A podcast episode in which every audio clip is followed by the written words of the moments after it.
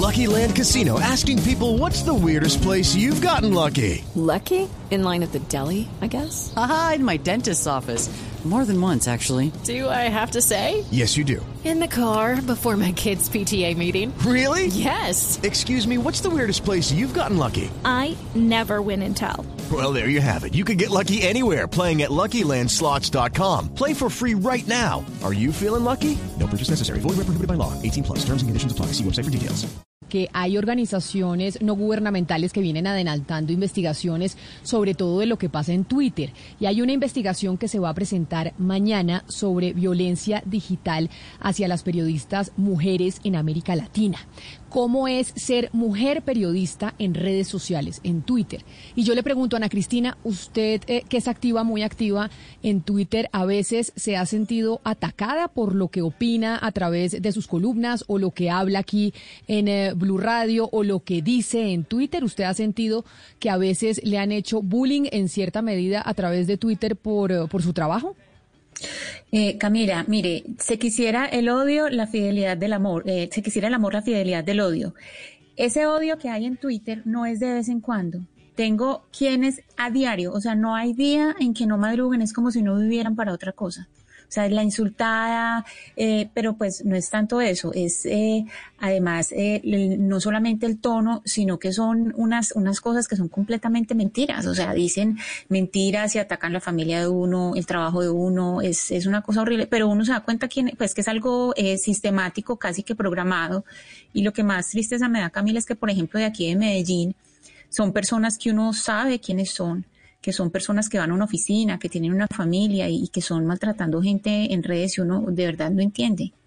Valeria, ¿usted le ha pasado exactamente lo mismo que a Ana Cristina? Por ser mujer, periodista, por lo que opina, le han hecho ataques eh, cibernéticos, digámoslo así, a través de esa red social en donde usted también es muy activa por ser mujer, por ser periodista, por cómo me llamo, por mi apellido, por lo que digo, por lo que pienso, por todo. Es decir, y, y concuerdo con Ana Cristina que vienen también siempre como de de un sector que uno ya puede, digamos, yo hice el ejercicio después de un día que me hicieron muchísimo bullying en eh, Twitter y quedé un poco agobiada porque sí recibí unos mensajes muy fuertes y me puse a hacer el ejercicio y sí vienen de las mismas cuentas, sí vienen de cierta bodega que replica de la misma forma, de una manera sistemática y le dan y le dan y le dan hasta que se vuelven virales y es muy, muy identificable, es decir, y sí, digamos, recibió mucho más violencia por parte de los hombres que de las mismas mujeres. Los hombres tienen unos mensajes muchísimo más agresivos que se más con el tema de, de uno como mujer y son mucho más despectivos y le desean a uno la muerte y unas cosas horribles. Pero precisamente vamos a hablar con Lina Cuellar, que es la directora y cofundadora de la Fundación Sentido, que es una de las fundaciones que pues hizo esta investigación que van a publicar mañana sobre cómo es ser periodista en Twitter en América Latina y por eso la saludamos hasta ahora. Lina, bienvenida, gracias por acompañarnos. Hola Camila, muchas gracias por la invitación. ¿Cuánto llevan ustedes haciendo esta investigación de periodistas mujeres en, en América Latina? Porque esto no es solo en Colombia, entiendo. With lucky landslots, you can get lucky just about anywhere. Dearly beloved, we are gathered here today to. Has anyone seen the bride and groom? Sorry, sorry, we're here. We were getting lucky in the limo and we lost track of time. No, Lucky Land Casino, with cash prizes that add up quicker than a guest registry. In that case, I pronounce you lucky. Play for free at LuckyLandSlots.com. Daily bonuses are waiting. No purchase necessary. Void were prohibited by law. 18 plus. Terms and conditions apply. See website for details. Sí, no, bueno, esta investigación la hicimos Sentido y la Organización Comunicación para la Igualdad de Argentina y empezamos a trabajar el año pasado. Eh, digamos que el acto de análisis de los datos se hizo entre abril de 2019 y abril de 2020, toda la recopilación de minería de datos y entrevistas a las periodistas de los siete países que participaron. ¿Cuántas periodistas entrevistaron ustedes? Es decir, este trabajo lo hicieron basado en cuántas periodistas del continente. Bueno, ahí tenemos dos números distintos. Por un lado, se analizaron 66 cuentas eh, públicas de Twitter, de periodistas en Twitter, hombres y mujeres, y eh, hicimos eh, 28 entrevistas semiestructuradas a periodistas también, hombres y mujeres, guardando una relación de 75% mujeres, 25% hombres. Y en las conclusiones que ustedes sacan, ¿es más difícil ser periodista en Twitter si no es hombre o si uno es mujer? Bueno, mira, Camila, una cosa que nos llamó la atención es que nosotras partimos de la base, digamos, en nuestra mente decíamos, eh, las mujeres reciben más violencia que los hombres en Twitter, las mujeres periodistas reciben más violencia que los hombres en Twitter y lo que nos mostró por un lado la minería de datos es que periodistas hombres y mujeres reciben más o menos el mismo nivel de mensajes eh, tóxicos. Sin embargo, las mujeres, esos mensajes tóxicos, las mujeres periodistas los reciben mucho relacionado con su capacidad intelectual, con expresiones sexistas, con comentarios vinculados a su apariencia física, a su edad, a la maternidad, un poco lo que estaban eh, ustedes conversando ahora, ¿no? Como que, digamos que para a los hombres eh, cuando reciben mensajes tóxicos tienen que ver más con su profesionalismo, su, mm, digamos, su ética periodística, sus ideas políticas, mientras que con las mujeres la crítica se hace básicamente a todo, ¿sí? Y está muy asociado con su cuerpo, las relaciones que han tenido, la que tienen, el número de hijos o no hijos que tienen, su belleza, es decir, una cosa muy, muy asociada a lo que ya conocemos en otros niveles de la sociedad con respecto al machismo.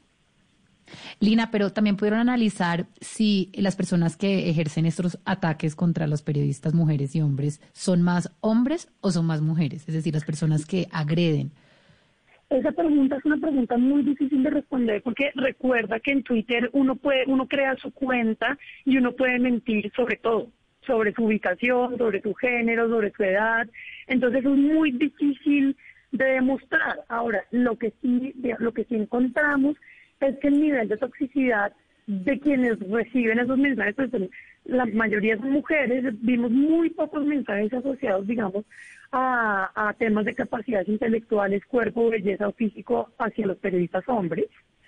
Pero entonces, eh, esa pregunta es difícil de responder. Lo que sí pudimos ver es que hay como, como tipos de atacantes, ¿no? Entonces son como trolls, la mayoría de lo que encontramos es que son cuentas manejadas por seres humanos, no tanto bots eh, eh, o, programados, y bodegas, ¿no? Bodegas o lo que en Argentina llaman los call centers también. Eh, pero, directora Cuellar, precisamente sobre ese origen de los ataques le quiero preguntar, y no sobre los trolls ni los que son, digamos, programados, sino porque tengo una impresión, y usted me dirá si ustedes estudiaron eso, y es que a las mujeres nos suelen atacar más no anónimos, no se trata de anónimos, sino que son perfiles con la foto de la persona que corresponden a la persona con su nombre propio. Es decir, es el hombre que se siente con autoridad para destruir a una mujer públicamente. Eh, sin, sin recibir ningún tipo de sanción. O sea, no les da pena esconderse como si no estuvieran poniendo eh, su cara, su nombre. Es decir, la destruyo a usted porque puedo, con mi nombre propio y con mi foto porque puedo.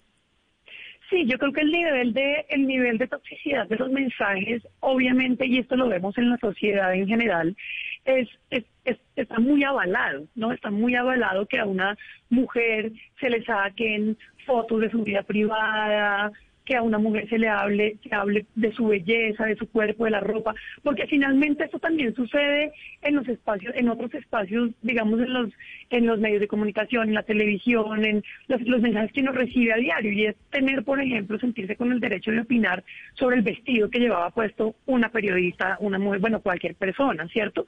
Si se le veía bonito o feo, si estaba gorda o flaca si se le ven las canas o no. Entonces yo creo que, digamos, ese tipo de observaciones sobre las mujeres están muy avaladas en nuestra sociedad y obviamente Twitter, que es una red que sí tiene un nivel muy alto de toxicidad en sus comentarios, pues también la replica, ¿no? Claro. Doña Lina, una pregunta. ¿El tema va más allá del machismo puro y duro que se conoce por estos pagos latinoamericanos o simplemente se concentra en traducir esta cultura tan detestable como lo es la cultura machista en las redes sociales? Yo creo que ahí tenemos unas preguntas combinadas, porque nosotros nos preocupa mucho el silenciamiento sistemático que se está dando en Twitter a los, a los y las periodistas. ¿no? También hay una pregunta de fondo sobre el tema de la protección a la libertad de expresión. Pero a esto también le pusimos un enfoque de género, es decir, también queremos saber si ese silenciamiento que se procure, se, se trata de hacer a, la, a las periodistas, a los periodistas y las periodistas, es distinto para hombres que para mujeres, ¿no? Entonces, no es solamente que es una investigación que se trata sobre la cultura machista, sino cómo esa cultura eh, machista está afectando la libertad de expresión de los y las periodistas en América Latina. Pero señora Cuellar, ¿usted no cree que segmentar esto por un tema de géneros excluye o le resta importancia a la realidad de todos los periodistas, hombres y mujeres que viven a diario un matoneo en Twitter? No, no, no me parece porque finalmente, por un lado, en esta encuesta estamos haciendo eh, un análisis comparativo y los resultados muestran que los periodistas hombres también sufren eh, eh, ataques en Twitter por sus ideas, principalmente por sus ideas políticas. Ahora, el análisis, la minería de datos y las entrevistas, lo que sí demuestra es que sí hay una intención concentrada eh, de silenciar a las mujeres periodistas por cuestiones que no se les reclaman a los hombres. En ese sentido, no sería una, una eh, un enfoque excluyente, sino por otro lado revelador de cómo esa cultura machista afecta también a las mujeres periodistas en su, en su profesión, en su trabajo y en su vida cotidiana, y las afecta no solamente en, en, su, en su capacidad o posibilidad de expresar eh, sus posiciones, sus ideas, sus notas, sus investigaciones, sino también que afecta su salud mental, su sensación de seguridad eh, en la vida, digamos, de carne y hueso. Eh, claro, directora, además porque hacer ese estudio enfocado en mujeres, pues eso muestra el mundo de afuera, el mundo de afuera que no soporta que digan sus opiniones políticas. ¿Este estudio que ustedes hacen, para qué sirve? ¿Qué uso tiene?